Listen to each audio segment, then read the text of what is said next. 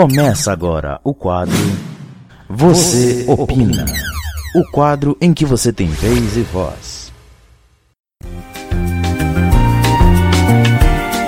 E aí, você ligado na Rádio Beyond, tudo bom? Aqui quem fala é Leandro Martins e tá no ar mais uma edição do Você Opina, o quadro em que você tem vez e voz. Nele, eu falo sobre inúmeros assuntos polêmicos e que devem ser levados a sério. E o assunto da vez é quase nunca discutido. Eu falo de capacitismo. Você opina. Como sempre, a gente primeiro dá um conceito sobre o assunto para saber mais do que se trata. A palavra capacitismo significa a discriminação de pessoas com deficiência. A sua tradução para o inglês é ableism. E o termo ele é pautado na construção social de um corpo padrão, sem deficiência, denominado como normal, e da subestimação da capacidade e aptidão de pessoas em virtude de suas deficiências. O capacitismo é considerado uma forma de preconceito, comumente vindo de pessoas sem deficiência, que prejugam a capacidade e habilidade das pessoas com deficiência com base apenas no que elas acreditam sobre aquela condição. Muitas pessoas não têm conhecimento algum sobre o capacitismo devido à falta de debate pela população. Pouco se discute hoje em dia sobre o descumprimento da legislação que garante o direito e participação plena da pessoa com deficiência na sociedade. Esse comportamento apenas agrava essa forma de preconceito, pois é uma maneira de perpetuar a crença de que as pessoas com deficiência não são capazes de atuar ativamente na sociedade, o que é um grande equívoco. O capacitismo camuflado acontece quando, de tão estrutural e inconsciente que é a discriminação em razão da deficiência, muitas pessoas referem as pessoas com deficiência com um certo heroísmo, entre muitas aspas ou em outras palavras, uma supervalorização da realização de tarefas básicas, por exemplo. Mas, mesmo lendo isso, as pessoas ainda não entendem do que se trata o capacitismo e às vezes nem sabem que estão sendo de fato capacitistas. Capacitista é como são chamadas as pessoas que possuem crenças limitantes a respeito das pessoas com deficiência. Elas a julgam de um modo que as excluem da sociedade, seja em uma roda de conversa ou até mesmo no mercado de trabalho. Também são consideradas capacitistas aquelas pessoas que fazem brincadeiras apontando suas deficiências. Ou ainda que aquelas frases né, que se referem às pessoas sem deficiência, mas usando alguma deficiência de modo pejorativo. No Brasil, existem algumas leis que garantem o direito da pessoa com deficiência e sua inclusão na sociedade, como é o caso da LBI, que é a Lei Brasileira de Inclusão, que contempla desde acessibilidade em estabelecimentos comerciais, como também no ambiente digital, na educação e no trabalho. Além de também punir pessoas e organizações que desrespeitam e agridem pessoas com deficiência.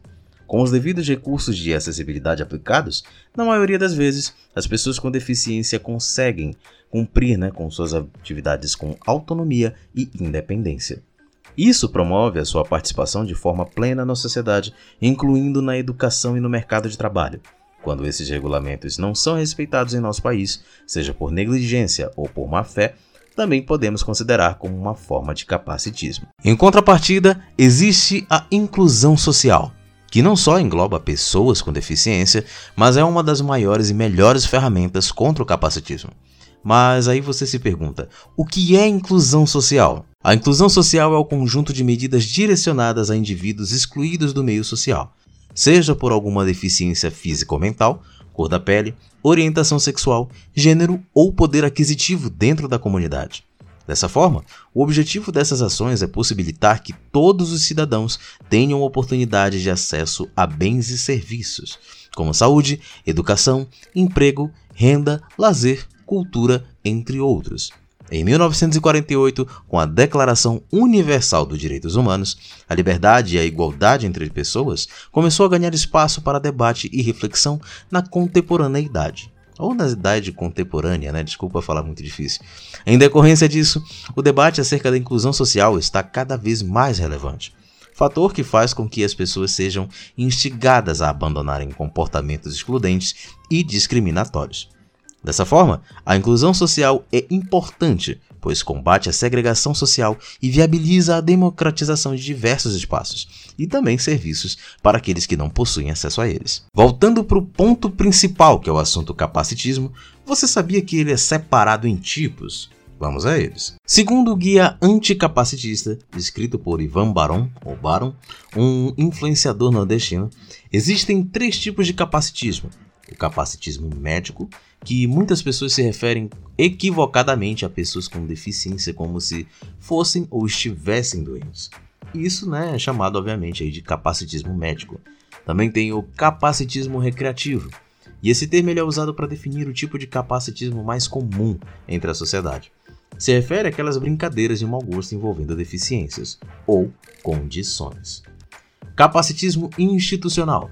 Esse tipo de capacitismo acontece quando as organizações contratam apenas uma cota de pessoas com deficiência e não as trata com equidade em relação aos colaboradores sem deficiência.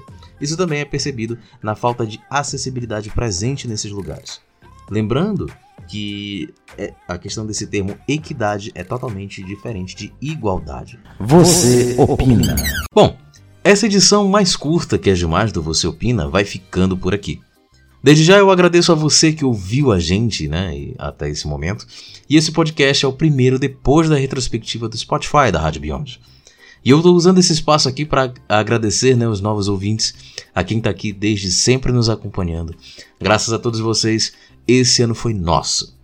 E eu deixo aqui também né, os devidos créditos ao site handtalk.me, né, pelas informações contidas neste podcast.